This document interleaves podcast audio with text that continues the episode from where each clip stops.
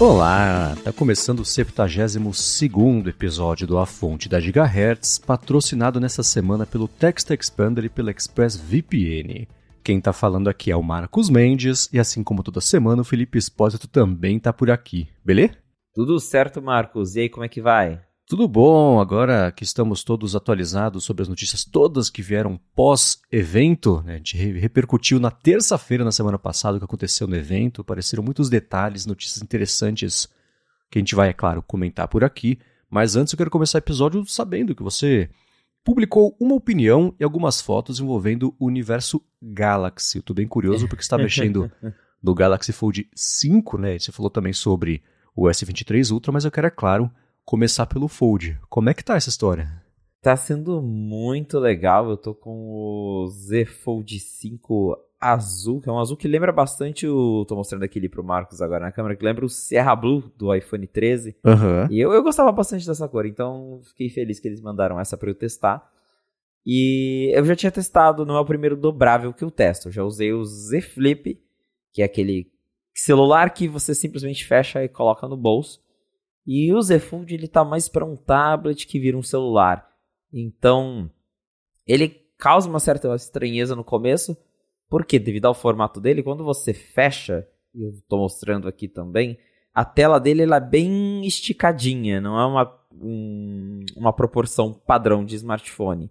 Então é tudo meio estreitinho, só que comparado com outros, com os, os Z Fold anteriores, essa tela lá agora é quase toda sem borda. Então é uma tela grande até, você consegue usar para quando realmente você tirou o celular do bolso, você quer mexer ali, responder alguma coisa rápida, sem ter que abrir ele, você consegue fazer isso. Tem essa tela externa, que é muito boa, inclusive é uma tela 120 Hz, OLED, então é um painel bem legal. E aí quando você abre, ele vira um tabletzinho, eu até comparei, é quase do tamanho do iPad mini, é bem parecido, o iPad mini é um pouquinho maior, mas são tamanhos bem parecidos, então é basicamente um celular que você abre e ele vira um tablet. Ah, o Z Fold 5 ele resolve tanto o Z Fold 5 e o, e o Z Flip 5 eles resolvem alguns problemas que os dobráveis tinham. Por exemplo, se você pegar as gerações passadas, quando você fechava a tela, tinha um ficava um buraco aqui entre o, os aparelhos. Ele não encostava totalmente a tela no outro, ficava um, um buraco e agora a Samsung resolveu isso, ele ficou bem mais fino, ele fecha por completo, então tá mais bonito, é, eles conseguiram é, refinar mais o design. Ainda tem problemas dobráveis, por exemplo, o vinco na tela ainda é uma coisa, ele ainda aparece, ele tá aos poucos ficando mais discreto, mas ainda tá ali eu achei que ele é menos incômodo no Z Fold do que no Z Flip, porque no Z Fold o vinco ele fica bem no meio da tela. E uma coisa que eu, um modo como eu tenho usado o meu Z Fold é eu abro ele no modo tablet e aí eu coloco um app ao lado do outro. até postei uma foto disso, porque daí fica a sensação é como, como se você estivesse usando dois celulares na mão. Então, quando você coloca ali um app lado a lado, ele fica no tamanho de um celular normal e aí você consegue ter dois apps de celular, dá para ajustar, dá para abrir até mais. Porém, acho que o, o legal, assim, para aproveitar bem, é fazer isso: abrir um app lado a lado e você usar como se fossem dois, dois aparelhos ali na sua mão. Para produtividade, achei bem legal. Teve um dia que eu tava no Uber, aí eu precisava escrever algo para o site. E eu, eu não gosto de escrever no celular, mas já comecei a escrever aqui mesmo nele, porque em um, um lado estava ali o que eu precisava ver para a matéria, no outro estava ali o WordPress para eu já ir escrevendo. Então, uh, ele é bem interessante nesse quesito de produtividade. É um celular bem complexo. Outra coisa que eu tinha até esquecido que eu notei agora é que ele tem a câmera por baixo da tela. Que eu lembro que acho que foi adotado no Z Fold 4, se eu não me engano. Então, quando você está usando ele, você meio que não vê a câmera. É, dá para ver que tem uma área meio pixelizada da tela, que é ali onde está o sensor, mas ela fica bem escondida por baixo do painel. Então tem imagens ali, as coisas aparecem por cima. E aí quando você vai abrir a câmera mesmo, daí aqueles pixels meio que ficam transparentes, eles ficam todos pretos e aí a câmera entra em ação. Então é bem curioso isso também. Acho que os dobráveis ainda estão tentando provar a utilidade deles, né, de, porque já tá aí faz um tempo e, enfim, é uma coisa que não é tão popular assim. Agora que eu tenho visto mais pessoas dando chance, às vezes eu vejo na rua um ou outro com os dobráveis, porque são aparelhos interessantes, mas ainda fica um pouco aquela sensação de que é algo meio para entusiasta, até porque eu mesmo tenho essa sensação de que é um aparelho bastante frágil, apesar de todas as melhorias que a Samsung pelo menos já fez, ele está bem mais resistente, tá diminuíram né, esse, não tem mais aquele buraco na tela, então tem tá melhorando, mas acho que ainda tem um longo caminho para percorrer, por, porém, justamente por, pelo Fold ser do tamanho do iPad mini, me faz pensar justamente em como seria ter um iPad mini que dobra e vira um iPhone, porque acho que a maior vantagem é essa. Eu carrego comigo um tabletzinho que eu fecho, coloco no meu bolso da calça e levo para qualquer lugar. Eu abro ele em qualquer lugar e fecho contrário do iPad, que é mais difícil de você levar, porque envolve você ter uma bolsinha, alguma coisa com você, para ou ficar carregando na mão, né? Então não é muito legal. Então, eu achei bem curiosa a experiência com o Z Fold. Eu tô achando bem interessante isso de usar dois apps ao mesmo tempo, aí fecha, guarda no bolso. É um aparelho bem intrigante. Acho que é para os curiosos, para quem gosta de tecnologia, é, é eu, eu sempre me surpreendo, porque ainda não me é concebível a ideia de que a gente já chegou num ponto em que tem celular que dobra. É um negócio meio maluco. É, você falou da tela. Eu fiz um cálculo rápido aqui e nunca fui um cara exatamente de exatas, mas eu acho que tá certo, tá? A gente tem, por exemplo, o widescreen padrão 16 por 9, a proporção, né? A proporção da tela do iPhone Pro Max, ela é 19,5 por 9. Então de 16 para 19,5, ele é, seria mais wide, né, se fosse uma tela. A proporção do Fold ela é 25 por 9, ela é bem mais wide, como você falou, mais esticadona ainda. A tela que eles chamam de cover screen, né? a tela da, de, de fora, de quando ele está dobrado ali. Então, deve exigir mesmo uma adaptação aí para você segurar e beleza, começar a usar e não ter nenhum estranhamento. Sobre o uso dele dos aplicativos em tela cheia, como é que eles se comportam assim? Você está testando faz pouco tempo, mas suponho que você tenha testado já os aplicativos que você mais usa no dia a dia, o que é ótimo, que está acostumado com eles no iPhone ou então no iPad mesmo. Então, como é que é essa adaptação no mundo Android? É, quando ele está em tela cheia, aí você percebe que o Android ele está bem atrás do iPadOS quando se trata de apps de tablet. Alguns apps grandes, eles têm uma versão para tablet que aí é como se fosse um app de iPad mesmo, tem colunas, então o WhatsApp eu sei que tem, então quando você está com o WhatsApp aberto nele, ele tem lá a coluna dos contatos, da, da lista de mensagens e a tela onde ficam as mensagens. Telegram, mesma coisa. O Apple Music funciona bem, ele, o Apple Music para Android tem uma versão de tablet, então lembra até o aplicativo de iPad, mas algumas coisas ficam estranhas porque ele só estica para pegar a tela inteira. Por exemplo, o Instagram ele funciona em tela cheia no Fold, mas ele fica meio esquisito quando você abre uma foto, por exemplo, que ela, ela fica toda grandona, não dá pra ver que não foi muito bem otimizado. Threads também, ele abre em tela cheia, mas você vê que é algo meio esticado, que não foi algo pensado para ele. Então acaba tendo isso, né? Porque ao contrário do, do iOS, que no, no, no caso do iPad, se o desenvolvedor não adaptou o aplicativo para o iPad, ele roda naquele modo é, letterbox que fica com as faixas pretas, igual o aplicativo de iPhone rodando no iPad.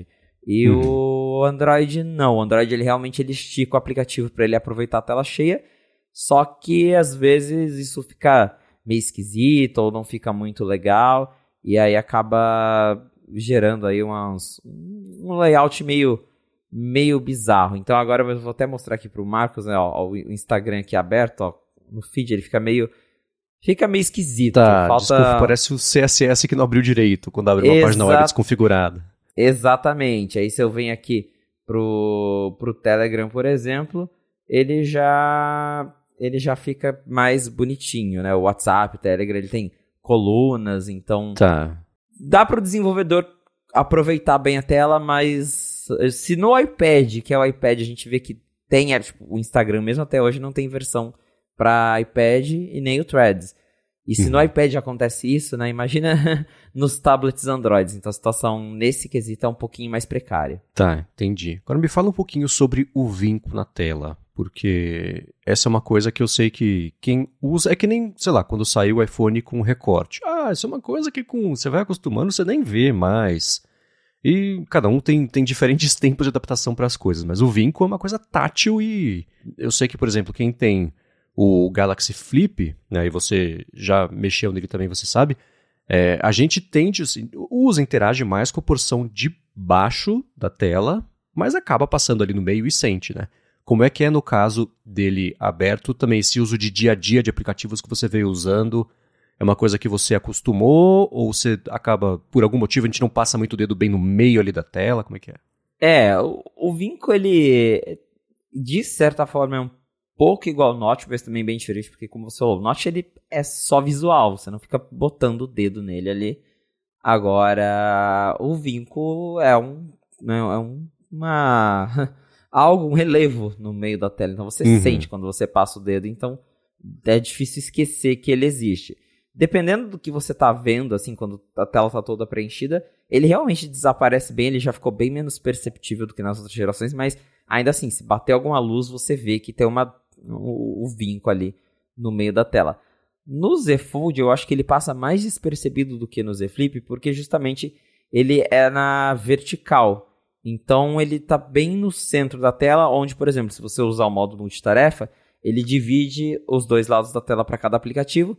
Então, na interação ali, você acaba não passando o dedo no meio da tela. Você usa ali com, com dois apps e o vinco ele realmente passa super despercebido fica até como se fosse uma divisão mesmo da tela do que do que qualquer outra coisa. Eu vou até tentar exemplificar aqui. Então, no, no jeito que eu tô aqui agora, que eu tô mostrando pro Marcos, ó, o vinco tá literalmente no meio disso aqui. Então, Sim, de dois tá aplicativos tá lado a lado. dos lados, é, você acaba não passa, nem passa o dedo ali.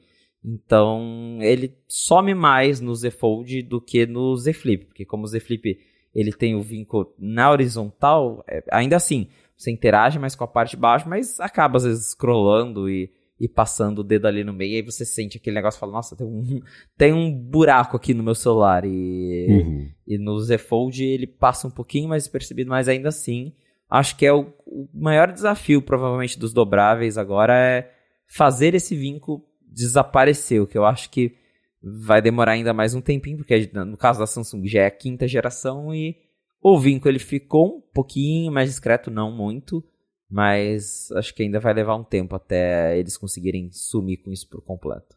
É, né? Ou, não sei, aquela coisa que a expectativa é que as pessoas se acostumem mesmo, como foi com o Notch. É. Que a gente acostumou tanto que hoje acha a Dynamic Island bonita, né? então, é. pode ser também um pouco disso. Agora eu vou te fazer uma pergunta que eu já sei a resposta, tá? Vai ter vídeo? a ideia é ter vídeo. Boa, beleza.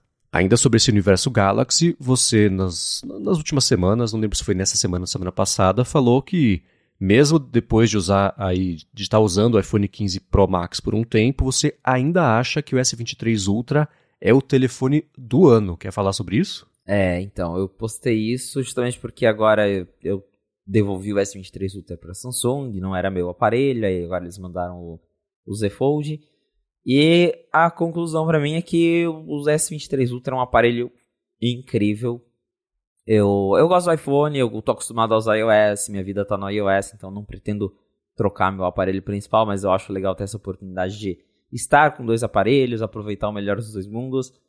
E devo dizer que o S23 Ultra me impressionou muito, justamente porque o iPhone 15 Pro Max ele é muito legal, principalmente vindo do 14, que foi uma geração meio problemática. Era um aparelho super pesado, tinha o problema do Smart HDR e a bateria não era lá essas coisas. E o 15 Pro Max ele resolveu muitos desses problemas. Só que eram problemas assim que já não existiam no, no Galaxy, porque né, a gente está comemorando o SBC no iPhone. Ah, o Galaxy já tinha muito tempo. Ah, a câmera, né, 5x agora no iPhone. O Galaxy já tem 10. A bateria do Galaxy não tem nem o que falar. Ela dura mais que a do iPhone para uso pesado, intenso. Eu consigo ficar quase dois dias aí usando o S23 Ultra sem carregar. E o meu iPhone, se eu fizer um uso mais intenso de usar câmera e vídeo, a bateria vai embora no mesmo dia, eu tenho que carregar. Então, é, eu acho que ele tem é, se a gente pegar ele, o iPhone de novo. O iPhone 15 Pro Max, ele é bem legal, eu tô gostando bastante dele, ele é mais leve, tem a câmera de zoom que é bem bacana, eu tô gostando bastante. Mas são coisinhas que o S23 Ultra já fazia, e por isso que eu falei isso de eu acho que ele continua sendo o telefone do ano porque tudo que o iPhone 15, o 15 Pro resolveu, a, a concorrência nesse caso já tinha mais tempo. E é claro que a Apple fez diferente, a Apple isso, a gente sabe, cada um faz de um jeito, e não tem problema. Eu mesmo gosto dos dois, né? Eu aprendi hoje a conviver com os dois sistemas, tem coisas que eu acho mais legal no iPhone, tem, acho, tem coisas que eu acho mais legal no Android, mas olhando especificamente pro hardware, ignorando né, toda a parte de ecossistema, que daí a gente sabe que isso influencia bastante, eu acho que o S23 Ultra é um aparelho muito incrível eu tô até curioso para ver o que, que a Samsung tem reservado para o ano que vem, porque, é, ao contrário da Apple, Samsung geralmente apresenta os novos Galaxy em janeiro, fevereiro.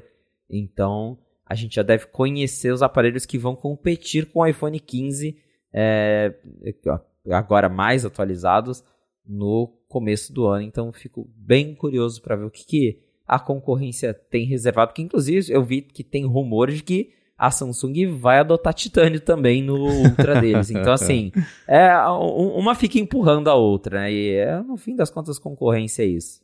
É, e você tem algum palpite do que viria que poderia melhorar, especialmente no caso das coisas que já estão à frente aí de acordo com o seu uso? Eu acho que o maior desafio para a Samsung hoje, para todos os concorrentes da Apple, é desempenho. Assim, é, vou falar né, de benchmarks e de desempenho prático. Eu usei o S23 Ultra por meses e em nenhum momento eu senti ele travando, eu consegui usar ele numa boa, funcionava muito bem. Acho que esse estigma de que ah, o Android trava, é lento, não sei o quê, é um estigma muito do passado aqui, de quando tinha aqueles celularzinhos super baratinhos de 10 anos atrás e realmente era, era ruim, mas Usei o S23 Ultra numa boa. O Z Fold, que ele tem o mesmo chip do S23 Ultra, funciona muito bem. Uhum. Mas se a gente falar de benchmark, ainda está bem atrás dos chips da Apple. Se eu não me engano, o chip do S23 Ultra em CPU, ele é equivalente ao A15 Bionic do iPhone 13. Então, é, nesse sentido, ele ainda está bem atrás do que a Apple consegue oferecer. E acho que provavelmente o que a Samsung, não só a Samsung, mas que a gente tem visto até a Qualcomm, né, aí já falando que ela conseguiu criar um chip tão eficiente como os M da Apple, é, a, a ideia provavelmente é conseguir alcançar, chegar mais perto do desempenho da Apple. Vamos ver se com essa próxima geração eles conseguem fazer isso. Porque de resto, realmente, acho que a gente chegou num ponto em que eu não consigo mais nem imaginar o que, que tanto o Galaxy ou o iPhone do ano que vem vai ter de melhoria, além do que a gente já sabe, que é, ah, a câmera tá um pouquinho melhor, ah, agora consome um pouquinho menos energia, porque em questão de design e tudo, a menos que você vá para os dobráveis, o celular padrãozão, acho que ele já nem tem mais para onde ir, né? Muito bem, bom, o tempo vai dizer isso pra gente.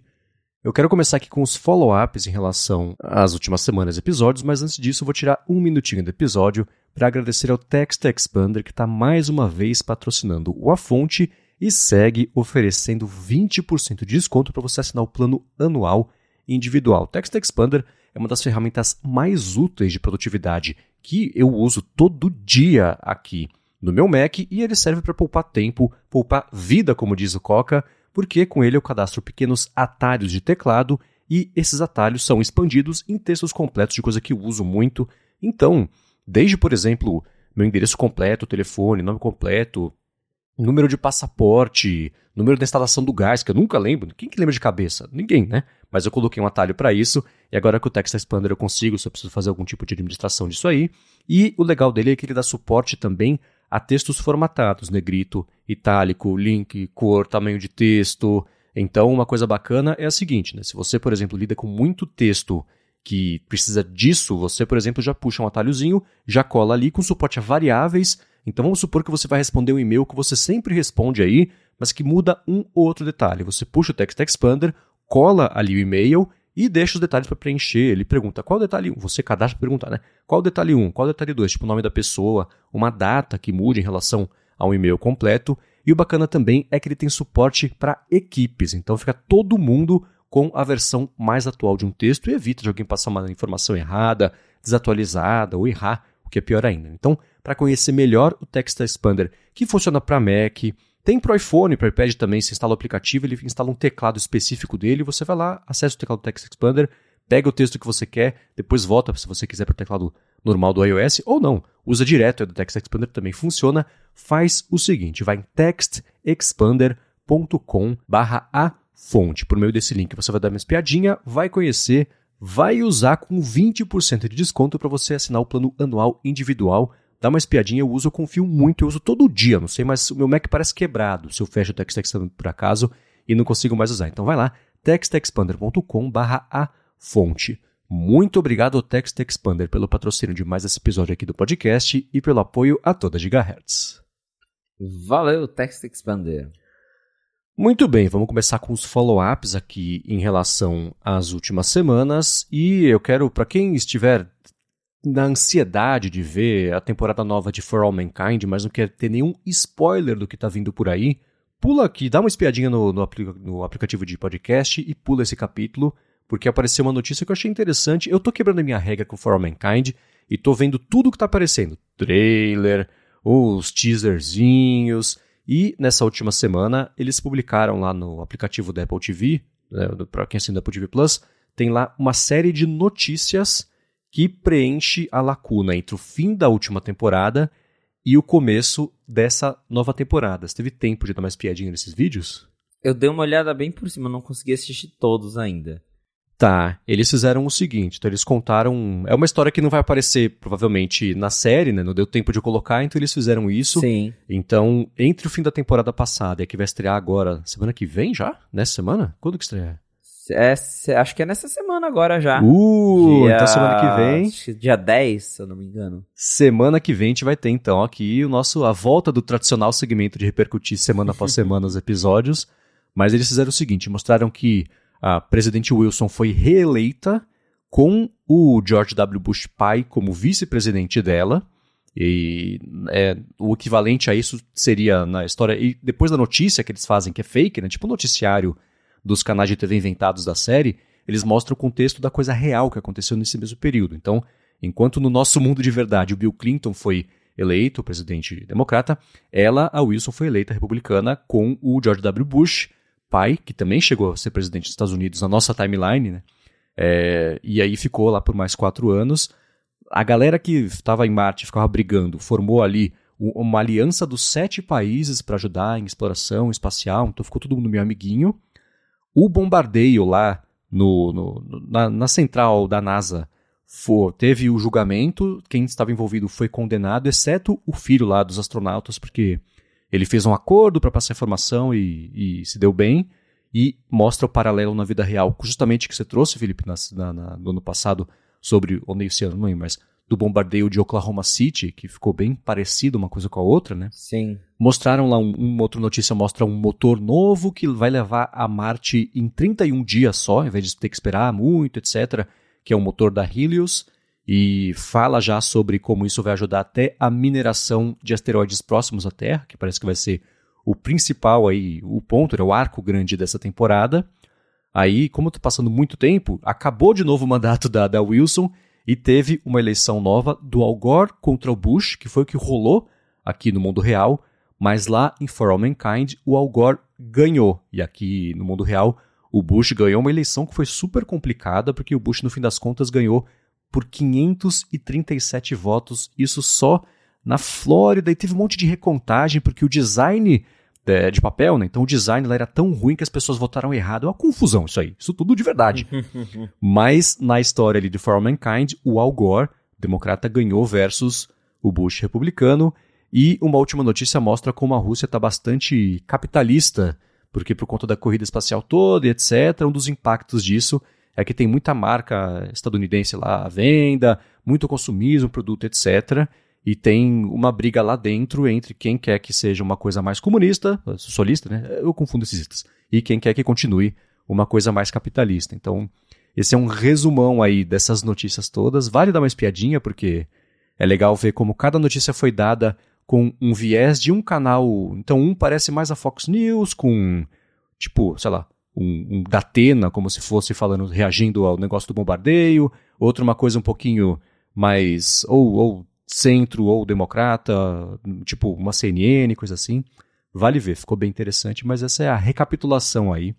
E o aquecimento para a quarta temporada, que que bom lembrar que faltam só alguns dias, alguns dias para chegar. Só alguns dias, tá chegando bem legal mesmo eles terem feito esse é, essa essa timeline de coisas que não vão entrar na série porque não dá tempo, porque tem esse salto temporal, então é legal eles explicarem o que aconteceu com esses clipezinhos. E vamos ver o que, que essa série promete, que é uma série que eu gosto bastante, é bem interessante, a gente já falou várias vezes aqui.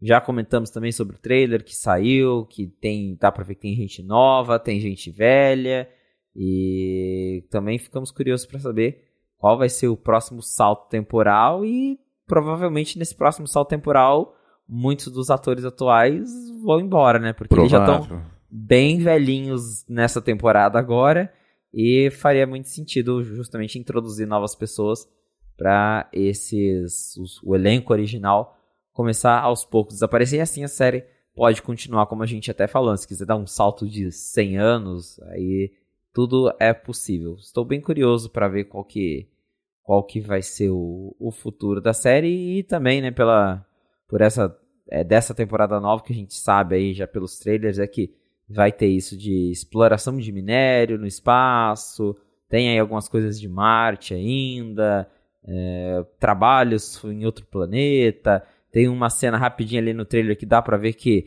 tem gente brigando lá no espaço, então, assim, vai, vai ter muita confusão, vai ter muito drama. Com certeza, For All Mankind sempre tem um drama e estamos empolgados para a nova temporada. Sim, estamos. E também estou curioso para saber já como é que vai ser o próximo, né? Porque Marte já parecia uma fronteira meio. Bom, de ficção científica, né? Pra quem tá contando uma história dessa. Agora chega. A parte de asteroide eu já achei meio. Eh, acharam alguma desculpa para fazer temporada nova. Não sei, tô meio cético em relação a isso. E pensando na próxima Deve ser, sei lá, fazer um habitat das pessoas morando numa cidade espacial, tipo o fim de um filme muito bacana sobre astronomia que eu não quero estragar, mas sei lá, enfim, um passo de cada vez, temporada nova a gente vai comentar aqui semana após semana, e agora sim, vamos começar com os follow-ups em relação às últimas semanas. A gente comentou, vem comentando né, as impressões do pessoal que escuta aqui e manda em gigahertz.fm barra feedback, manda pra gente como é que é o dia a dia, quem tentou usar iPad, quem conseguiu adotar no dia a dia, quem não conseguiu. E o Wagner falou que teve diversos modelos, a primeira versão do iPad, o Air 2, o Mini 2, a primeira versão do Pro de 12 polegadas e está atualmente com o Pro de 12 polegadas M2. Ele falou: posso garantir para o Marcos que ler um livro no iPad Mini é muito melhor do que no iPhone, o comentário que eu fiz na semana passada. E ele comentou também que o Felipe tem razão sobre o tamanho do iPad de 12 polegadas ser muito grande, e ele falou: só consigo usar apoiado no colo ou então na mesa. Eu trabalho com audiovisual, vídeo e animação 3D e sempre levo o iPad de 12 polegadas M2 para reuniões com clientes para demonstrar os projetos. É, concordo com o Wagner, que no caso já está concordando com a gente.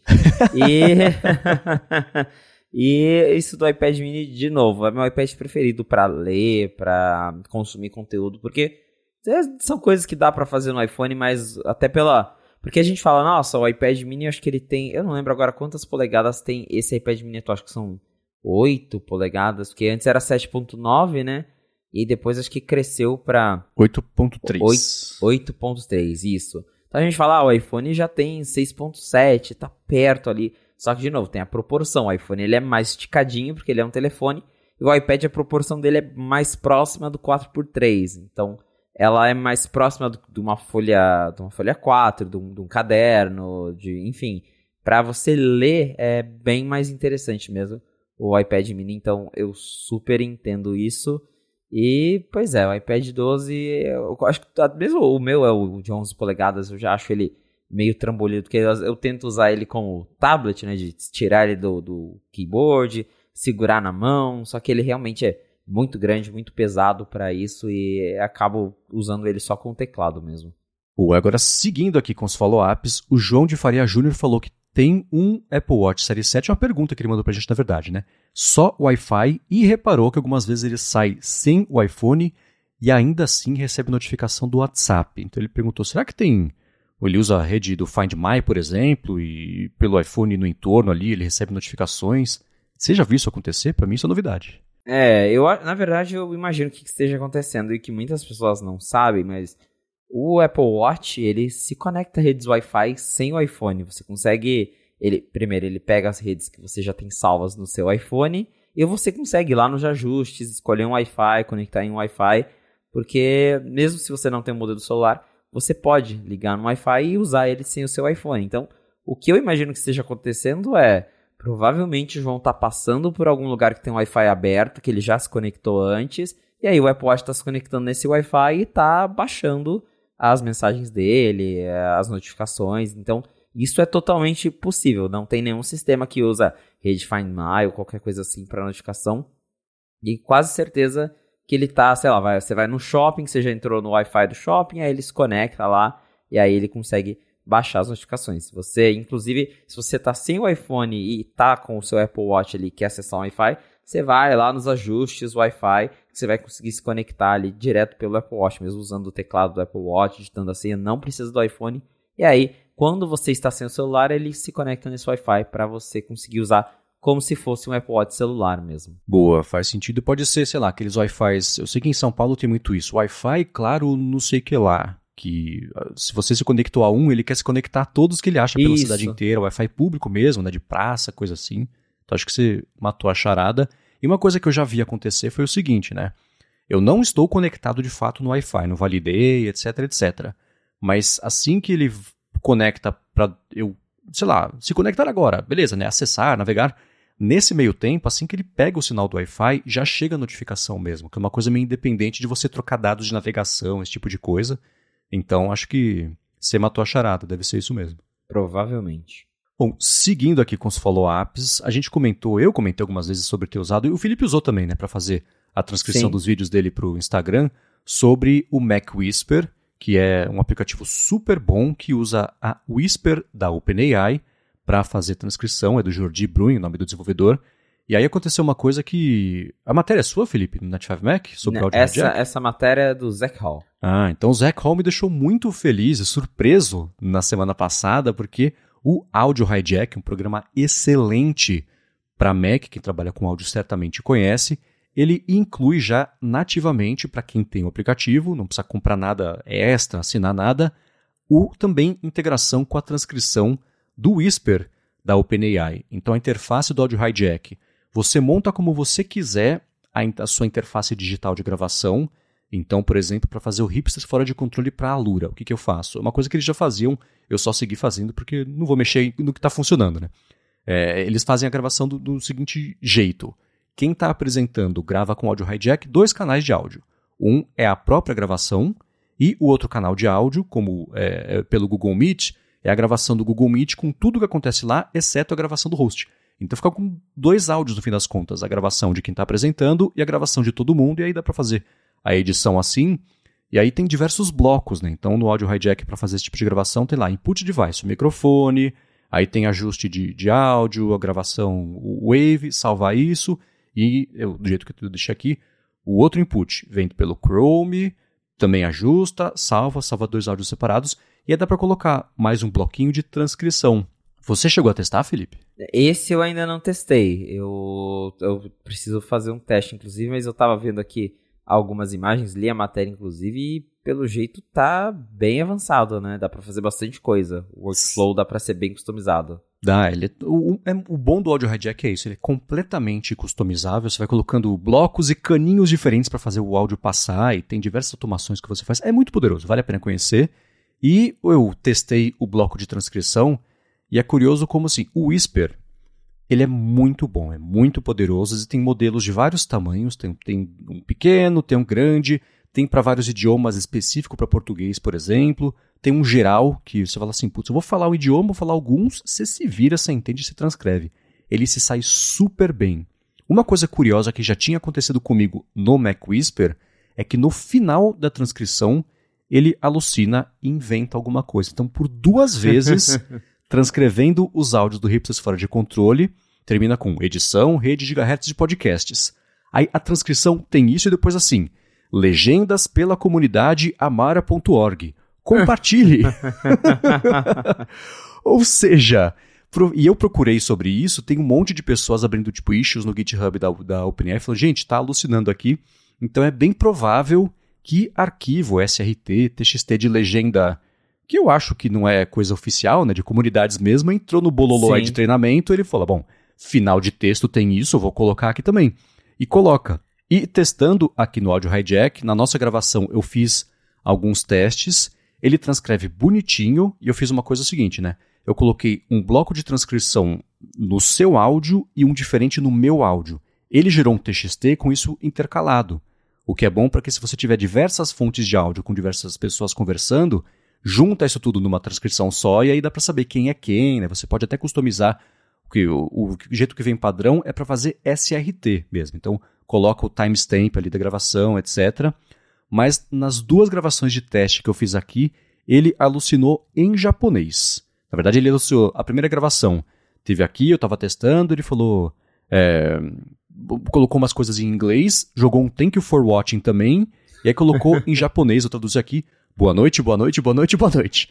A segunda transcrição que eu fiz, ele também ficou em português, encerrou, ele colocou assim, thank you for watching, please subscribe to my channel, e jogou em japonês umas 12 vezes usando um filtro antes de usar um filtro. Então, eu não sei o que está acontecendo, mas ainda assim, tirando as alucinações, é a, a, a dica ela ainda vale. Para quem quiser conhecer o Whisper e, enfim, né, pode ter um uso ou já usa esse tipo de coisa no dia a dia, o Audio Hijack ganhou essa transcrição e acho que vai facilitar muito o dia a dia do pessoal. Nossa, o Whisper ele é muito prático para fazer esse tipo de coisa, porque de novo, eu usei para legendar meus vídeos para não só para isso, mas para legendar tanto em português e depois usar o ChatGPT para traduzir tudo aquilo para inglês numa tacada só, então é muito prático para quem trabalha com esse tipo de conteúdo. Agora a gente está vendo aí uso em podcast também. Só curioso com a alucinação mesmo, porque essa do de, do thank you, é, do thank you, subscribe to my channel, a gente até entende de onde veio, como você disse, provavelmente ele usou legendas mesmo criadas pela comunidade para aprender. Mas o obrigado em japonês repetido várias vezes, esse aí eu não entendi, não. É, eu não sei. Nas duas vezes alucinou no japonês no, em japonês no final. Então pode ser alguma coisa da API atual que. É, isso é atualizado, né? Claro, saem versões. Não sei. Mas, mas foi engraçado e não tira a utilidade disso, porque todo o resto da transcrição ficou certa, o que é muito importante, né? Então vale a pena dar uma espiadinha aqui. O link para essa matéria do Zeca vai estar aqui na descrição do episódio. E para finalizar a parte dos follow-ups, em reação ao evento da semana passada, o Douglas Nevitz falou o seguinte: Me dói saber que uma empresa que antes tinha o design como core, hoje aniquilou essa divisão. Ele falou iMacs pavorosos, que na verdade eles são iguais né, da, da versão anterior. E ele segue: Tudo que eu vejo hoje são produtos reciclados ou abandonados. Perderam a paixão que o Jobs tinha, né, entregar o melhor, mas ainda se apoiam nesse discurso. Os iPhones, de acordo com ele, pararam no tempo e a gente está discutindo botões adicionais quando tinha que falar, por exemplo, sobre remover os botões todos, substituir por um feedback áptico, né, com uma interface contextual, economizando até espaço interno para poder equiparar o sensor da câmera frontal, da ultra-wide, né, da, da ultra-angular, né, e do zoom também com a câmera principal. E aí? Pois é, polêmico, mas ele de certa forma não está errado porque a gente viu, desde que o John Ive saiu da Apple, o design foi meio que. A equipe de design foi meio que desmantelada, porque a gente perdeu nomes bem importantes da, da equipe de design. Não tem, até hoje, não tem mais um chefe de design na Apple, eles respondem ali aos demais executivos, é, o, o Tim Cook e, o Jeff e Williams. outros ali, o Jeff Williams, isso. Então, é, ficou uma coisa bem de operações mesmo o que era o time de design da Apple não existe mais.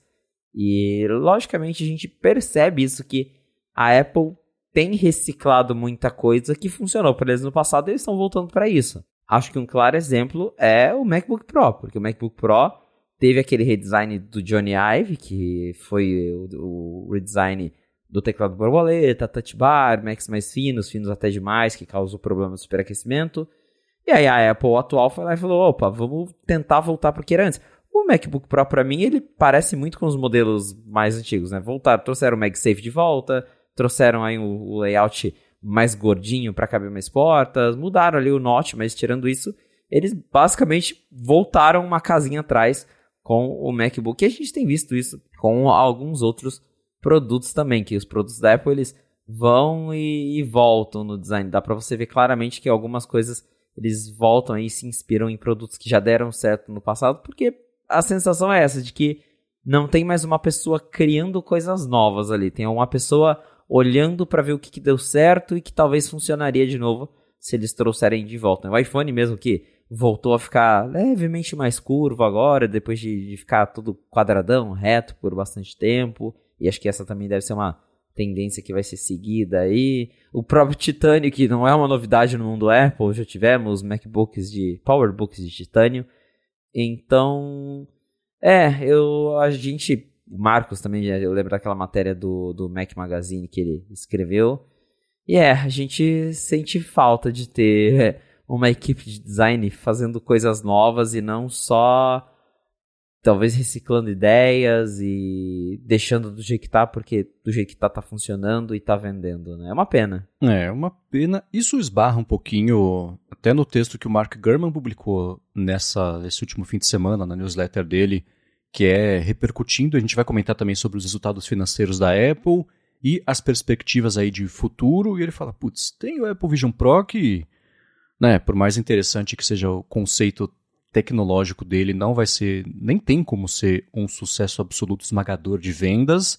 E tirando isso, é um carro no final da década, de acordo com ele, que também então, que a Apple tem, tá, vive mesmo essa crise de criatividade é, para ter algo que chame atenção e ter o potencial de ser tão grande quanto o que a gente já vê hoje, né? E é, eu concordo com o Douglas, e bom, tem a matéria que eu escrevi, não vou deixar na descrição, que é sobre como o design da Apple morreu, e são só remixes de coisas que já existem mesmo, né? Tudo tá assim, se o jogo tá ganho, não mexe, mas a cada nova versão igual à anterior, ou sem grandes novidades, acho que vai perdendo um pouco do, do brilho e do. De, de ser interessante, uma coisa empolgante mesmo, né? Então, mesmo quando lá antes, né, e já virou o mês, a gente pode falar sobre Steve Jobs de novo, né? uma vez por mês. É, mesmo antes, quando não tinham coisas que eram técnicas empolgantes, pelo menos vinha aí uma mudança de design, uma coisa nova, uma tentativa de alguma coisa. E aí tem a história dos iMacs, por exemplo, né, que não me deixa mentir. E, bom, Newton não deu certo, aí virou o iPhone, que virou o iPad, então existia mais essas investigações mesmo. Quanto a isso, concordo 100%. Mas a gente está é uma discussão que a gente sempre volta para falar assim: bom, a gente tem a teoria e tem a prática, tem a ideologia e a parte pragmática de que a Apple ainda assim é a empresa mais valiosa do mundo. Então, o que soube fazer é, com as ferramentas que ele tinha, que era a parte de, de organização, dia a dia, operações, ele usou o potencial dele para isso e fez dar certo. Quando o potencial do Jobs não era esse, era outro, ele fez dar certo com esse outro também. Então, eu acho que pelo que a gente vê aí de vazamento de plano de longo prazo da Apple, coisa de futuro, eu acho que só vai voltar a ter essa criatividade se tiver alguém com essa veia criativa na liderança. Mas não parece nem que isso está nas cartas, né? Porque parece que quem vai assumir é justamente talvez o Jeff Williams, que é o cara que cuida das operações da Apple hoje, Exato. ou, né? É, é, é, o pessoal mais de gravata e menos de, de camiseta na liderança. E aí tem impacto mesmo nisso no dia a dia, né?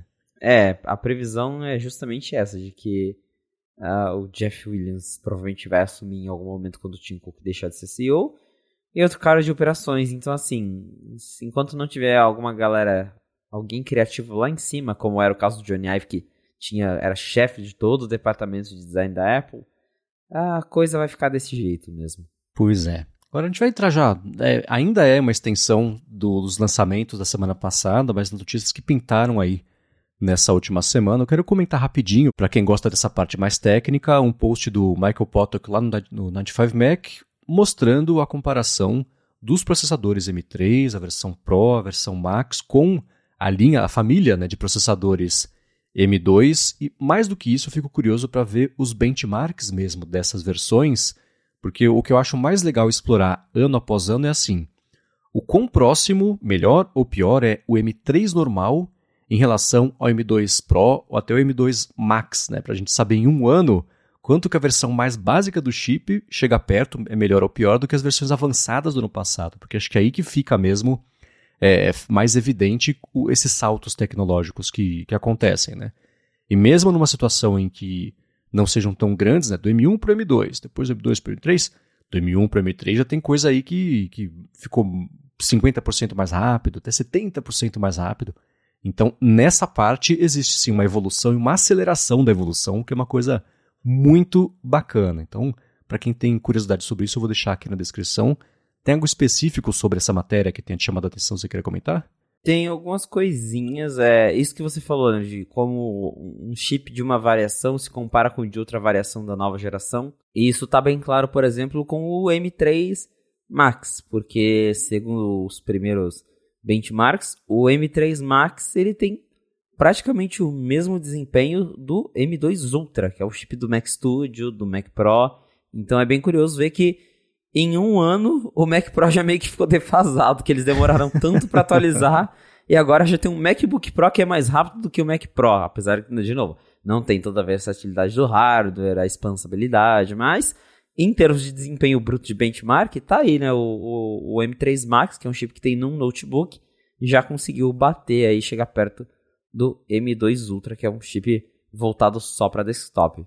Agora, outro detalhe curioso que a gente viu aí nos, nos benchmarks, porque saiu o benchmark do M3, e mostrou de novo, o M3 comparado ao M2 não é um salto tão gigante, comparado ao M1 é um salto mais significativo, a gente teve o salto do M3 Max, que aí sim parece que foi um salto bem significativo, os ganhos foram bem notáveis.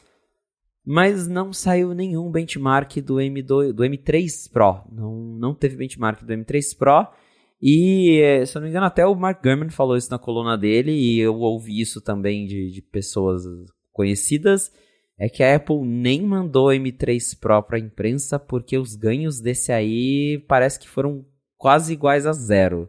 É, pelo jeito, o M3 Pro não mudou muita coisa do M2 Pro, aí a Apple, claro, para controlar a narrativa, não mandou para a imprensa, para conter aí a, as notícias, né? falar, ah, o, M, o M3 Pro é igual ao M2 Pro, mas parece que esse é o caso, parece que no caso da variante Pro, não teve muita novidade não. Então, pra gente que comprou o, o MacBook M2 Pro, acho que a gente vai estar tá bem tranquilo aí por, por mais um tempo.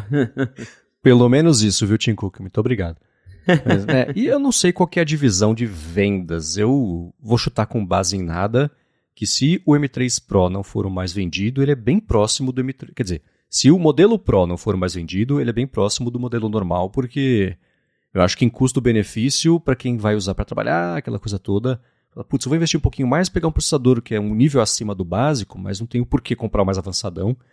E até o jogo de preços da Apple favorece um pouco isso. Então eu queria muito saber qual que é a adoção de cada um. Vou deixar, é claro, aqui na descrição do episódio o link para essa matéria, que mostra não só com as tabelas, mas com os gráficos que a própria Apple divulgou também durante o evento aí, é, para ficar mais fácil de entender né, a diferença entre eles.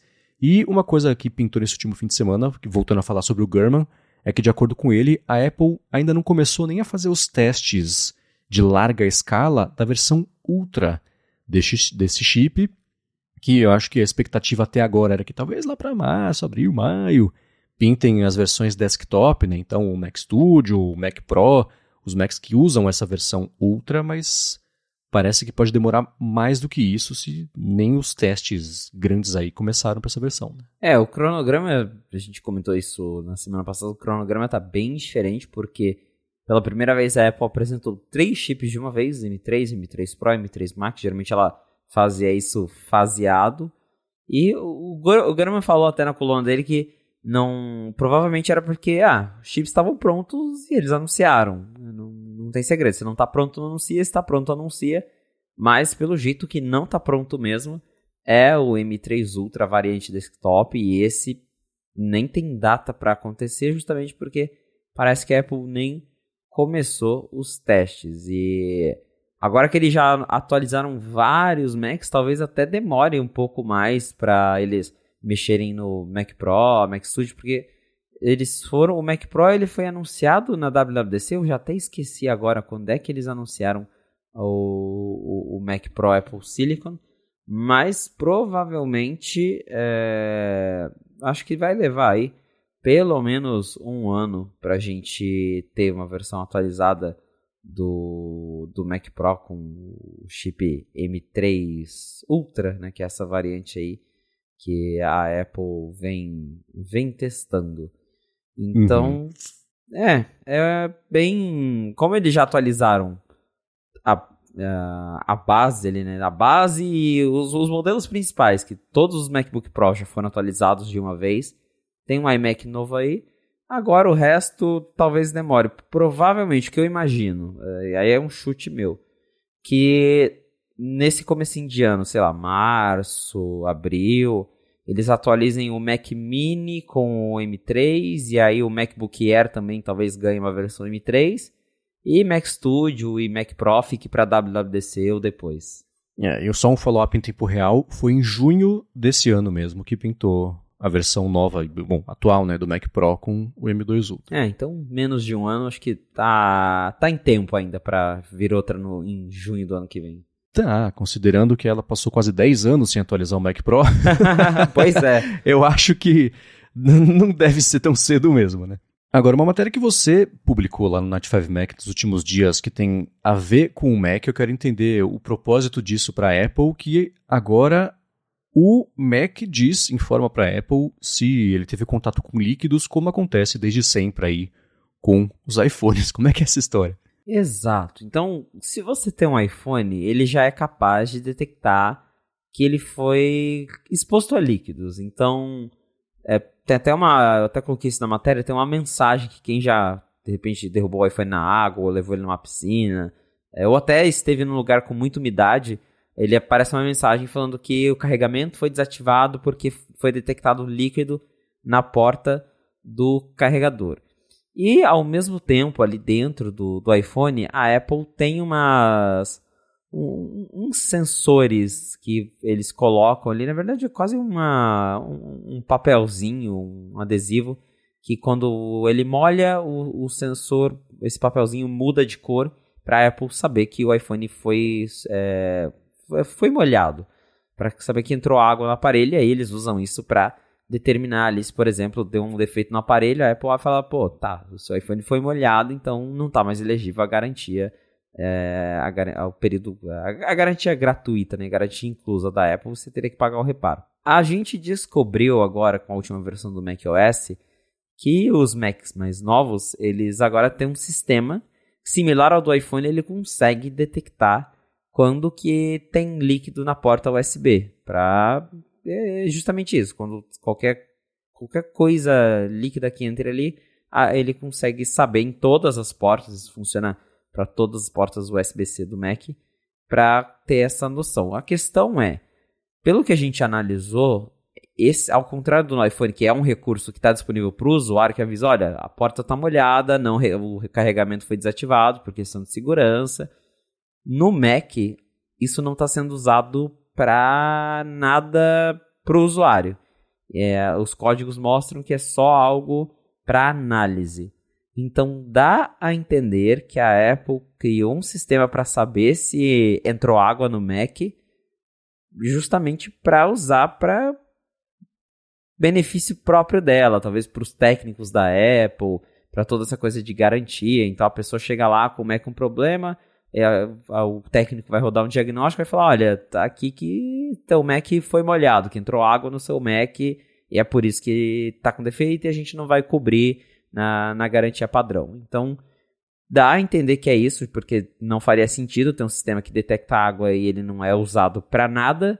E como realmente o Mac ele ainda não tem uma mensagem dessas como o iPhone tem, acho que o mais provável é que a Apple implementou mais um jeito de descobrir se a pessoa molhou o Mac acidentalmente ou não, mas enfim, para determinar aí se ele está elegível a um reparo gratuito. Então, esse sistema já está incluso no macOS 14.1.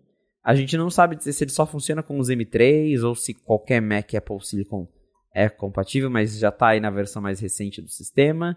E ele está rodando aí em segundo plano, é um negócio invisível para o usuário, mas que fica coletando informações para saber se teu Mac foi exposto a líquidos. E lembrando que o Mac, os MacBooks, assim como o iPhone, eles têm também essas pastilhas dentro ali em áreas estratégicas, por exemplo, embaixo do teclado, que mudam de cor para Apple saber. Então ela já tem como saber, mas ela agora criou um sistema digital que informa ela para talvez ter mais uma confirmação para saber se realmente o Mac foi molhado ou não nesses casos de que envolve reparos aí defeitos até porque o próprio nome do, do sistema é Liquid Detection and Corrosion Mitigation então me parece ser bem algo voltado para as assistências mesmo do que para o usuário final. Uhum. É, no caso, é curioso isso ser no USB-C, porque o caso que eu imagino que seja mais frequente de molhar é isso, né? A pessoa trabalha, tá com um copo do lado, vai beber água, tomba o copo, vai em cima do teclado, molha o neck inteiro, né? A gente conhece. Quem tá ouvindo. Uma pessoa que tá ouvindo aqui certamente já fez isso, né? É comum. Eu acontece. já fiz isso. Aí, pronto. Então, tá vendo? Pelo menos de amostragem aqui, 50% das pessoas costumam fazer isso. então, é, é, agora na USB-C é, é, curioso, né? Me pergunto quantas pessoas trabalham perigosamente próximo à piscina, agora que o home office é mais difundido aí, para a Apple se dar o trabalho de fazer isso para USB-C no Mac, porque o, o, principal ponto de falha de entrada é justamente o teclado mesmo, né? Exatamente. É, é bem curioso isso provavelmente a gente vai descobrir mais em breve quando, sei lá, começarem a aparecer casos de gente que teve o, o reparo negado porque a Apple viu lá que o USB-C foi molhado. Agora, para a gente finalizar esse segmento aqui do episódio, uma outra matéria que foi uma coisa que você publicou também no Night 5 Mac é que a Apple, sem contar para ninguém, descontinuou um plano de assinatura da Apple Music, que era o plano de voz para interagir só por meio da Siri, que custava 5 dólares por mês. Ela lançou isso em 2021, no, né? No ano passado, na verdade, foi em 2022. Então, é, e, e foi é, é, um lançamento super limitado, porque afinal a Siri já é limitada em inglês, imagina fazer isso em outros países, né? Mas aí é, ela lançou, ficou uma coisa meio silenciosa e só voltou a ver a notícia agora que foi descontinuado. A gente tinha já uma ideia de que isso poderia acontecer, uma indicação, ela avisou o pessoal que esse plano foi descontinuado, como é que foi isso? Foi muito do nada, porque é isso, o Voice Plan ele surgiu como um plano mais barato do Apple Music, ele custava 5 dólares por mês nos Estados Unidos, o Apple Music padrão acho que ele custa 11 dólares por mês, pra, a menos que você seja estudante. E aí a, a limitação desse plano era justamente, você só conseguia usar ele através da Siri. Não tinha como abrir o aplicativo, pesquisar uma música, criar playlists, não, você só podia pedir para tocar músicas com a Siri. E a gente sabe que a Silver é toda limitada, tem um monte de problema. Eu mesmo às vezes vou usar no HomePod, pede uma música, toca outra, nada a ver. Nossa, então, sim. É, é, é, uma dor de cabeça, é muito chato. E então imagina você ter um plano da Apple Music que só funciona assim, é né? bem complicado. A própria Apple, depois que eles anunciaram isso, eles nunca divulgaram esse plano, eles sempre. É uma opção que existe lá. Tava lá no site, se você procurasse, você achava, mas eles mesmos não faziam muita questão de divulgar. Foi lançado em alguns poucos países, Austrália, Áustria, Canadá, China, França, Alemanha, Índia, Itália, Japão, México, Estados Unidos, obviamente, Reino Unido. Nunca veio para o Brasil, nunca, esse plano nunca chegou aqui. E com o, o beta do 17.1, a gente até acha uns códigos lá que sugeriam que em algum momento a Apple iria remover esse recurso. E a galera do Mac Magazine que percebeu isso, que um belo dia a Apple atualizou o site dela e não tinha mais o voice plan lá, ele sumiu. então, assim como o HomePod original foi descontinuado na, na calada da noite, a Apple também, numa bela noite, foi lá e sumiu com o Apple Music Voice Plan. E a galera, aí depois eles lançaram uma página de suporte nova para colocar lá o que, que acontece a partir de agora. Então, tá confirmado, foi descontinuado. Quem já assinava vai poder terminar o período, e aí depois não vai ser mais renovado. E se tentasse agora, já não tem mais. Aí a Apple, nessa página, eles até falam algo tipo: ah, porque os planos normais da Apple Music já funcionam muito bem com a Siri, não sei o que lá. Mas é que realmente acho que não. Eu imagino que pouca gente. Era um, é um plano que não tem apelo, né? Porque um plano só com Siri. Então, pouca gente deve ter assinado isso. E provavelmente quem assinou não teve uma boa experiência. Então, acho que faz bastante sentido ele ter sido descontinuado. É, eu acho que a Apple chegou à mesma conclusão que todo mundo que tem coisas pagas já chegou. Quem não quer pagar 10 não vai pagar 5, não vai pagar 1. A pessoa não quer pagar. Né? Esse é o problema. Então, Eu imagino que na tentativa de otimizar e conquistar a maior quantidade possível de pessoas assinando qualquer coisa, tá, tudo bem. Tem esses planos aqui, tem o preço de estudante, tem o preço familiar, tem o preço individual. Lança esse mais barato, vai ser mais limitado, mas a gente consegue ali 5 dólares por mês e passa o chapéu. Não, não, claro que não. Especialmente, e a gente, que você falou, né? Tem, cara, tem uma coisa que acontece comigo, às vezes é raro, mas eu falo, putz, se toca alguma coisa aí. Ela, ah, tá, montando uma estação aqui. Aí ela começa a tocar alguma, num, num shuffle, entre uma música que eu não gosto. Eu falo, Siri, I don't like this song. Ela fala, tá bom. Tocando Don't Like This Song de Violet, não sei o que. Eu falo, cara, não, não, não, não.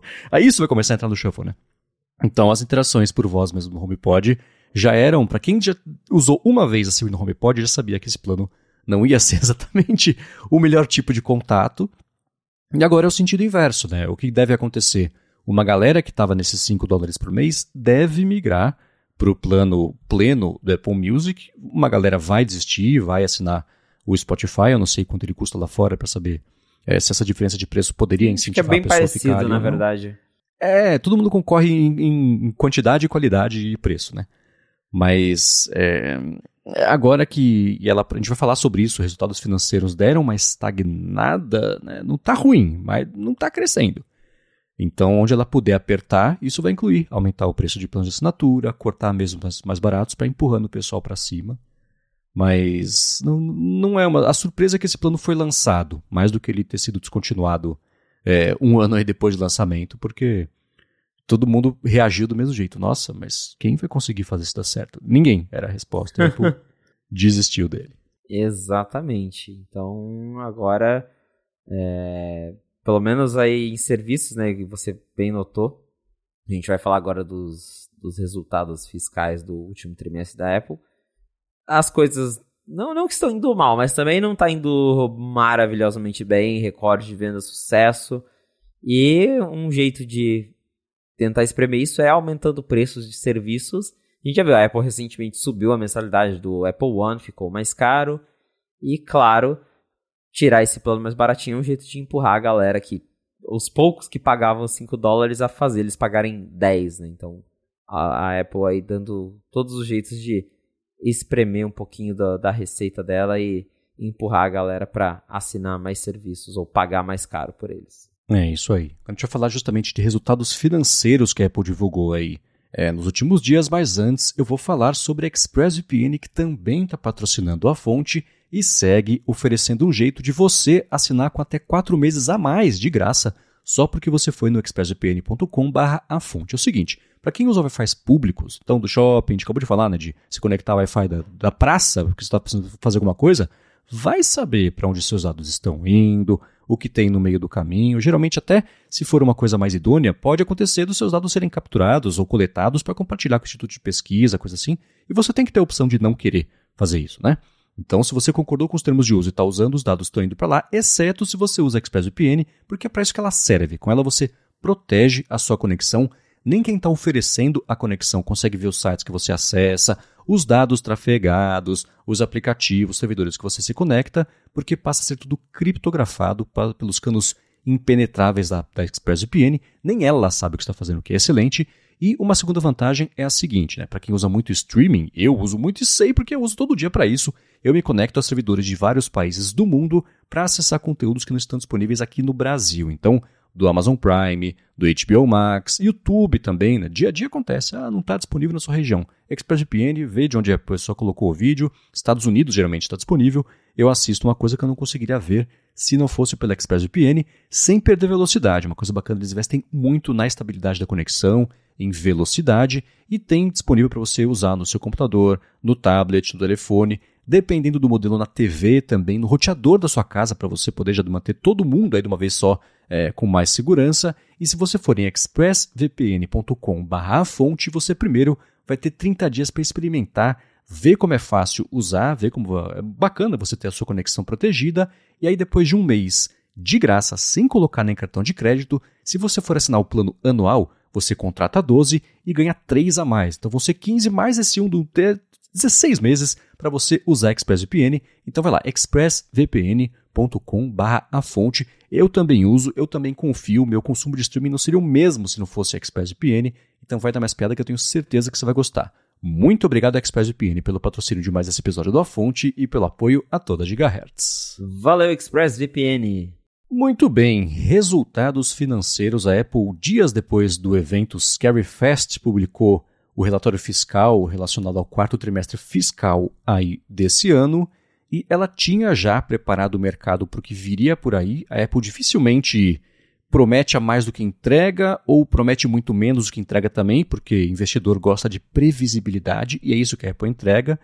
Raras vezes, né, como aconteceu é, no ano passado, talvez no começo desse ano, ó, oh, gente, tá sem iPhone, não tem chip, então vai vir abaixo do que a gente estava esperando, então já se preparem por isso, foi mal, não foi de propósito. Então, nesse trimestre, a Apple deu para ver que ela seguiu muitas das tendências, tanto de crescimento quanto de queda, em relação a, a vários produtos aí da linha dela, e uma coisa que aconteceu foi, ela avisou já o mercado que o próximo trimestre fiscal, onde a gente está, no fim das contas, né, que entra a venda de Natal, aquilo tudo, ela falou, vai ser tipo do ano passado. Pode ser que seja um pouco pior, um pouco melhor, mas na média ali não vai ter um crescimento tão grande. Curiosamente, Wall Street falou, ah, ok. As ações subiram, porque, de novo, previsibilidade do que vai acontecer, né? E isso interrompeu uma queda grande aí que aconteceu desde a divulgação passada até agora, tinha caído tipo 10%, 12%, 13% o, as ações, enfim, o valor de mercado aí da Apple. E apesar de é, a Apple ter mais uma vez estabelecido alguns recordes, o estabelecimento foi menor do que dos outros anos, e isso indica ou a falta de crescimento ou uma queda mesmo em alguns mercados. Por onde você quer começar a falar sobre isso? É, tem muita coisa, rolou bastante coisa. E Pegando aqui por categorias que a Apple tem, a categoria iPhone, iPad, Mac, serviços e vestíveis e casa. A categoria, várias delas caíram, tiveram queda. Então, Mac caiu, iPad caiu, iPhone ficou 3% acima, porque a, esse trimestre ele termina em setembro, então pegou ali as, as duas primeiras semanas de pré-venda e venda de iPhone, então deu para subir um pouquinho, mas o, o, o, resultado mesmo das vendas de iPhone 15 a gente só vai ter agora nesse trimestre fiscal que a gente está agora. Serviços é uma categoria que cresceu bastante, 16%. Então, de novo, a Apple aumentar o preço das assinaturas, empurrar a galera para assinar a Apple One, tá, se reflete nisso aqui, claro. App Store também está incluso. E vestíveis, e a, é, que é vestíveis, casa e acessórios. Inclui de é, AirPods, Apple Watch, HomePod. É uma categoria que também caiu e é uma categoria que vinha tendo uma alta e desde o finalzinho do ano passado começou a ter algumas quedas e agora caiu 3%. E no total aí a receita ano a ano caiu 1%. Então, ao todo, a Apple reportou 89,50 bilhões em receitas, e aí a gente tem agora alguns dados para serem quebrados eh, nesse, nesse meio de monte de números. Mas uma coisa que mais chamou acho que a atenção da galera é que justamente a Apple ela tenta dar ali uma previsão e a previsão do Tim Cook foi uma coisa que ele já adiantou para os investidores. Foi falar, olha gente, a gente já tem expectativa de que venda de iPad e venda de da categoria acessórios vestíveis, a receita, na verdade, que a receita de iPad de acessórios vai cair ainda mais no próximo trimestre, porque como o próprio Tim Cook falou, a gente não lançou nenhum iPad esse ano. E foi até estranho ouvir o Tim Cook falando, nós não lançamos nenhum iPad esse ano, porque parece óbvio, né? Olha só, não vendeu o iPad porque não lançou o iPad, mas é, acho que foi o, o primeiro ano em que a Apple não lançou nenhum iPad foi, pro... desde 2010. Exatamente. E pro Tim Cook falar isso é porque provavelmente não vai ser lançado um iPad agora, porque esse último, que na verdade é o primeiro trimestre fiscal de 2024, ele começa em outubro e vai até dezembro. E para ele falar, olha, não, não temos novos iPads, ele deu a entender que não vai ter novos iPads esse ano, com, indo aí de acordo com acho que o Mintico e o Gurman falaram já que iPad só em 2024 muito estranho, a gente não sabe por que, se atrasou, se foi produção, se é estratégia, mas não teve iPad, e aí o Tim Cook falou, é, as vendas, é, a, a, receita de iPad, na verdade, ela caiu 10% ano a ano, e aí o Tim Cook, claro, deu aquela, ah, apesar da queda, o iPad ainda é o tablet mais vendido, é o padrão da indústria, mas caiu 10%. E, claro, isso parece que não, não desapontou muitos investidores, porque, como você bem disse, as ações, no fim das contas, subiram. Mas ele já deixou avisado: receita de iPad vai cair e receita de vestíveis, acessórios também vai cair. E aí o Tim Cook falou que é porque no ano passado a Apple teve um momento atípico porque eles lançaram o primeiro Apple Watch Ultra, que foi um produto que provavelmente chamou muita atenção da galera, lançaram o Apple Watch SE, ou de segunda geração, e também lançaram os AirPods Pro 2. Então tinham vários novos acessórios no final do ano para a galera comprar. E esse ano eles atualizaram os Apple Watch, mas não foi atualização significativa. Teve o Ultra 2, mas que não mudou muita coisa. Series 9 também não. Não teve um SE novo. E AirPods teve só aquela versão revisada, mas não foi exatamente um modelo novo que vai convencer as pessoas a comprar. Então, é, o Tim Cook também já deixou isso claro que para os investidores esperarem uma possível ou que vai ficar igual ou queda para essas categorias de iPad e acessórios. Ele falou rapidinho do Mac também, e ao contrário do iPad e dos vestíveis, eles esperam que a venda de Macs, a receita de Macs vai crescer, justamente porque a Apple acabou de anunciar é, novos MacBook Pro e os iMac M3. Então pode ser que eles levem a receita da categoria para cima. O Tim Cook também falou ali, foi conversado durante essa ligação com investidores sobre os estoques né, do, do iPhone 15, porque no ano passado teve esse momento que a gente comentou, que a Apple teve que falar, olha, não vai ter iPhone 14 Pro pra galera no final do ano, tá? A gente tá com problema, problema de fornecimento, tá difícil. E aí esse ano eles falaram que uh, ainda tem ali uma é, problemas de fornecimento. Um gargalo. Né? É, um gargalo, exatamente. Mas que eles não são mais um, uma, uma coisa, uma situação de, ao ponto de é, afetar já a distribuição. Tanto que se você abrir hoje o site da Apple, já está bem, pelas datas, já dá para ver que está bem tranquilo de encontrar os novos iPhones. E o Tim Cook falou que eles acreditam que tá, estará tudo resolvido para a temporada de, de Natal, Ano Novo, que todo mundo vai conseguir comprar o iPhone 15 Pro e o iPhone 15 Pro Max. É, existe um jeito muito delicado de ter que falar sobre isso, porque um de interpretar é assim: ah, então quer dizer que não tem demanda? Não, calma, não é isso. é, uma coisa que é curioso observar é a seguinte, né? Na parte de iPads, é, é não, não, tem o que fazer, né? não teve. Sabe o que vende muito acessório? iPad, né? Então se não tiver iPad novo, você é. puxa para baixo também acessórios, porque é a capinha, é o teclado, é o é trackpad, é, enfim, Apple Pencil, né? Que não é uma fortuna, mas ainda assim, é, de pouquinho em pouquinho, ela segue a empresa mais valiosa do mundo. Mas na categoria de iPads, somando o ano inteiro, foi uma queda só de 3% de faturamento em relação ao ano passado. Não foi uma coisa tão absurda. O mês, o, trimestre, comparando o trimestre a trimestre, beleza. Mas no começo desse ano foi um aumento de 30% por conta de lançamentos do fim do ano passado.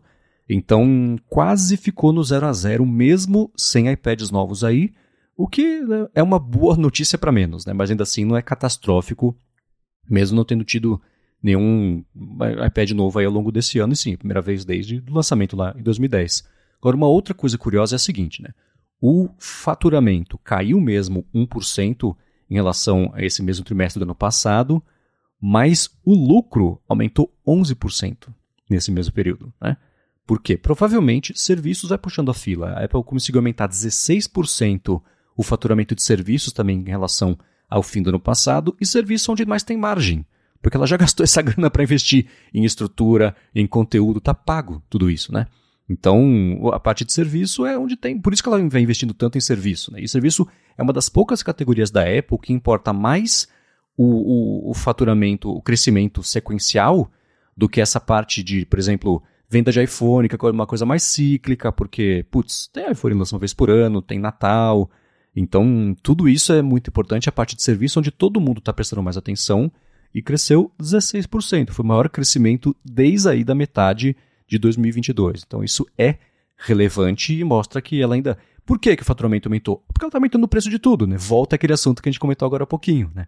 E vai, de novo, a gente vai ver esse aumento no próximo trimestre, porque ela segue, acabou de aumentar o preço de um monte de coisa. A Apple TV dobrou de preço no último ano. Então ela vai seguir apertando isso aí, aí volta o papo do. Ah, ao invés de pagar 5 dólares por mês no Apple Music Voice, vai pagar aí os seus 10, 16, cada país tem uma, uma conversão, né? Então, vai seguir aumentando, ela sabe que isso é importante e, enfim, né?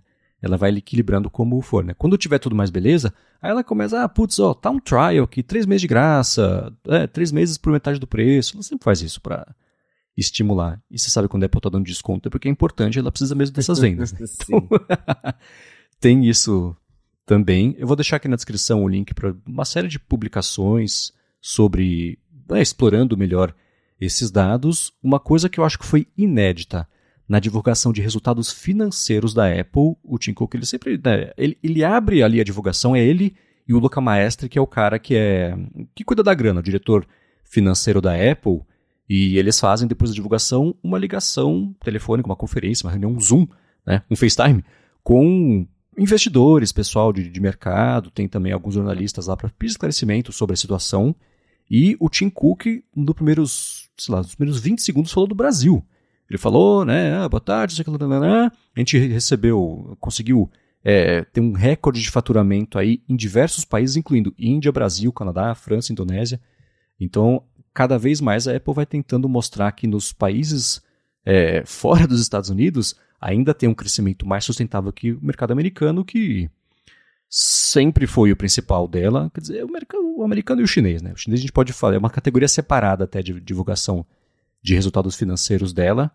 E, bom, tá aí faz uns dois anos meio estagnado, mas ainda assim ela mostrando que se satura nos Estados Unidos, tem oportunidade em vários países, incluindo, curiosamente, o Brasil, que, como a gente falou na semana passada, varia, alterna com a Turquia sobre sempre ter os produtos mais caros do mundo, quando o assunto é tudo dela, né?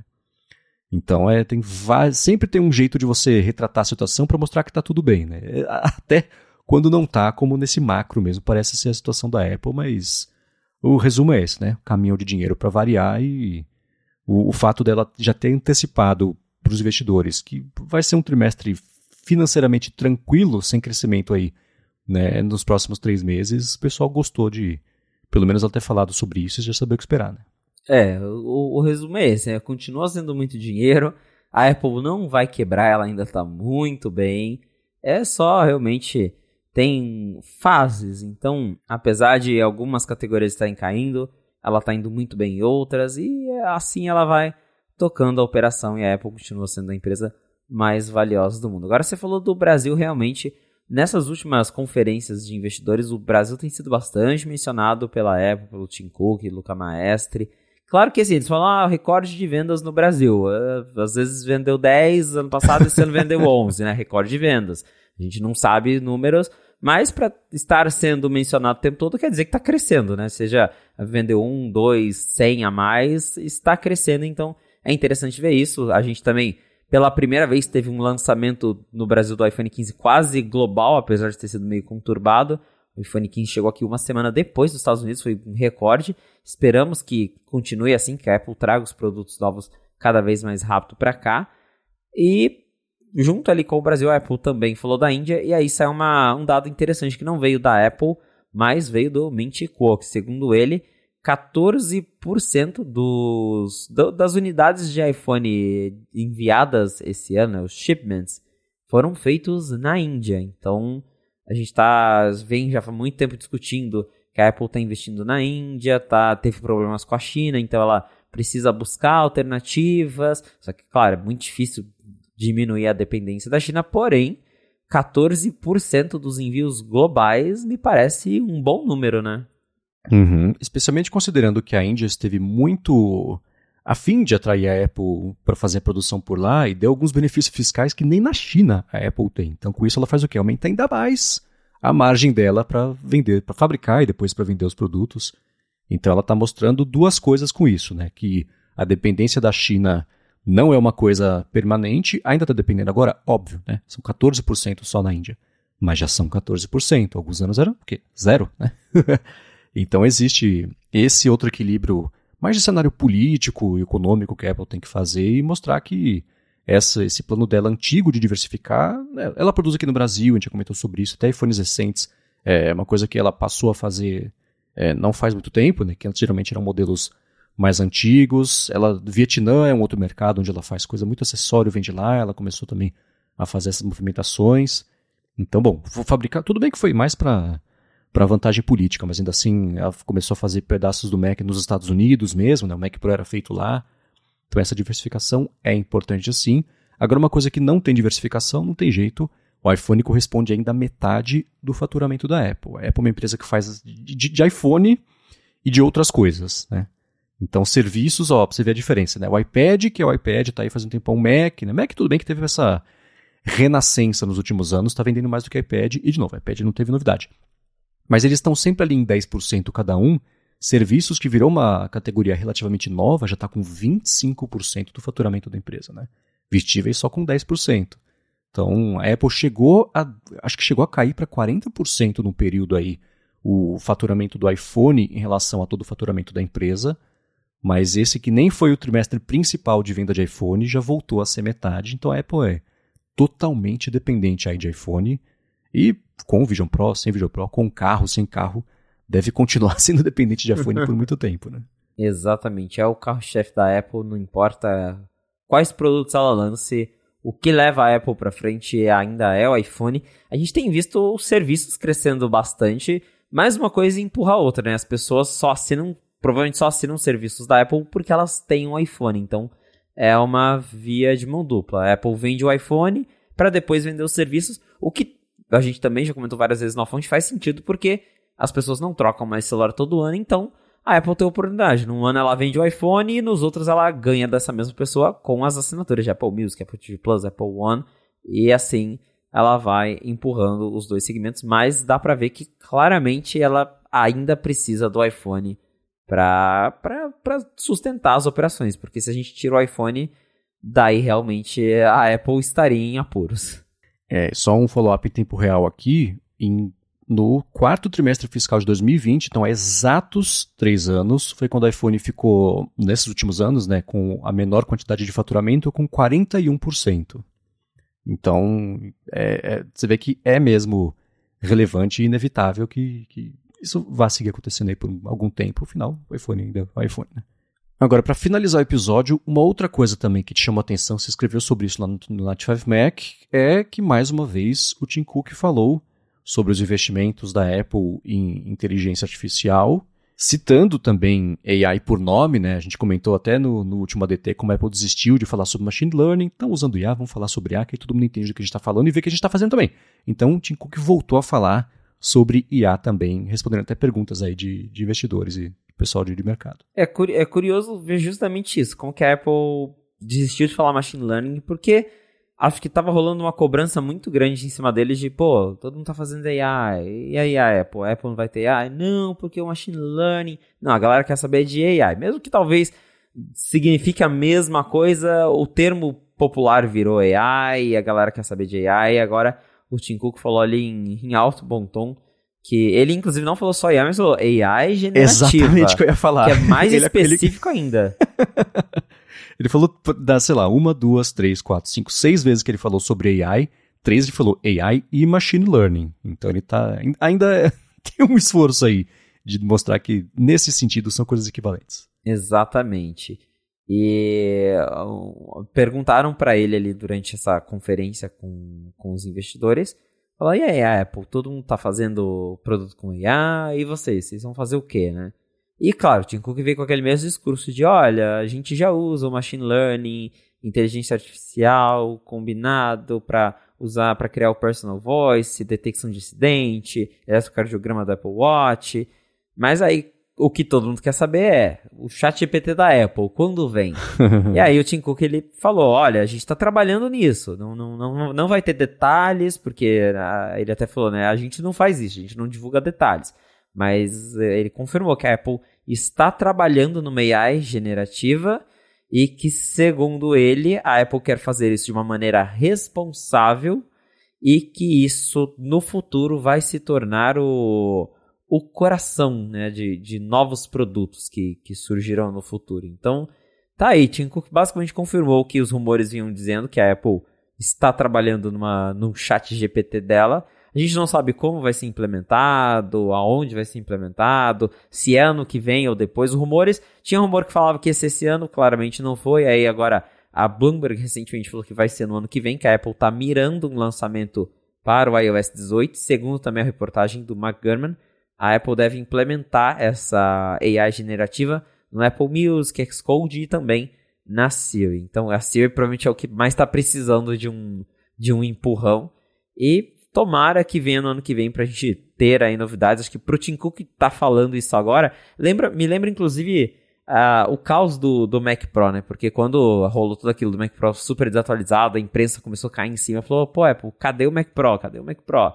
Aí eles foram lá, fizeram aquele evento falaram, olha, vamos, a gente em algum momento aqui, a gente vai lançar um Mac Pro novo, a gente tá se importando com nossos consumidores Pro e me parece uma situação muito parecida. Tá todo mundo caindo em cima da Apple sobre AI. Aí o Tim Cook foi lá e falou: olha, a gente está trabalhando, espera que, que venha aí. Então, me parece bem provável que ano que vem teremos novidades quanto a isso. Uma última curiosidade: o Vision Pro foi citado sete vezes durante a conferência. AI foi citado oito vezes. Então, uma coisa que a Apple não tem, basicamente, está gerando mais interesse aí do que o produto que ela já anunciou. Bom, para achar os links do que a gente comentou aqui ao longo do episódio, vai em gigahertz.fm barra a fonte barra 72 ou dá mais piada nas notas aqui do episódio. Quero agradecer a ExpressVPN também ao Text Expander pelo patrocínio aqui do episódio de hoje, a vocês que recomendam, que avaliam, que ajudam a fonte a chegar cada vez mais longe, e a você, Felipe, por mais uma vez nos ajudar a entender o que está acontecendo lá em Cupertino. Valeu, Marcos, e obrigado, audiência, por ter ficado com a gente até o final de mais um episódio do A Fonte. Se você quiser me encontrar nas redes sociais para a gente bater um papo, é só me procurar no felipe.exposto lá no Instagram e no Threads. Boa, eu sou MVC Mendes por lá também, apresento aqui na Gigahertz o área de trabalho toda quarta-feira, área de transferência toda sexta-feira. Também faço parte do Hipsters Fora de Controle da Alura, que é lá no feed do hipsters.tech, a gente fala sobre inteligência, ai, inteligência artificial aplicada. Pintou na última semana um episódio bem interessante, primeira entrevista gringa com tradução com o IA, ficou legal, vale a pena escutar. E também escrevo todo sábado para o Mac Magazine. Obrigado mais uma vez pela audiência de vocês e a gente volta na segunda que vem. Um abraço e até a próxima.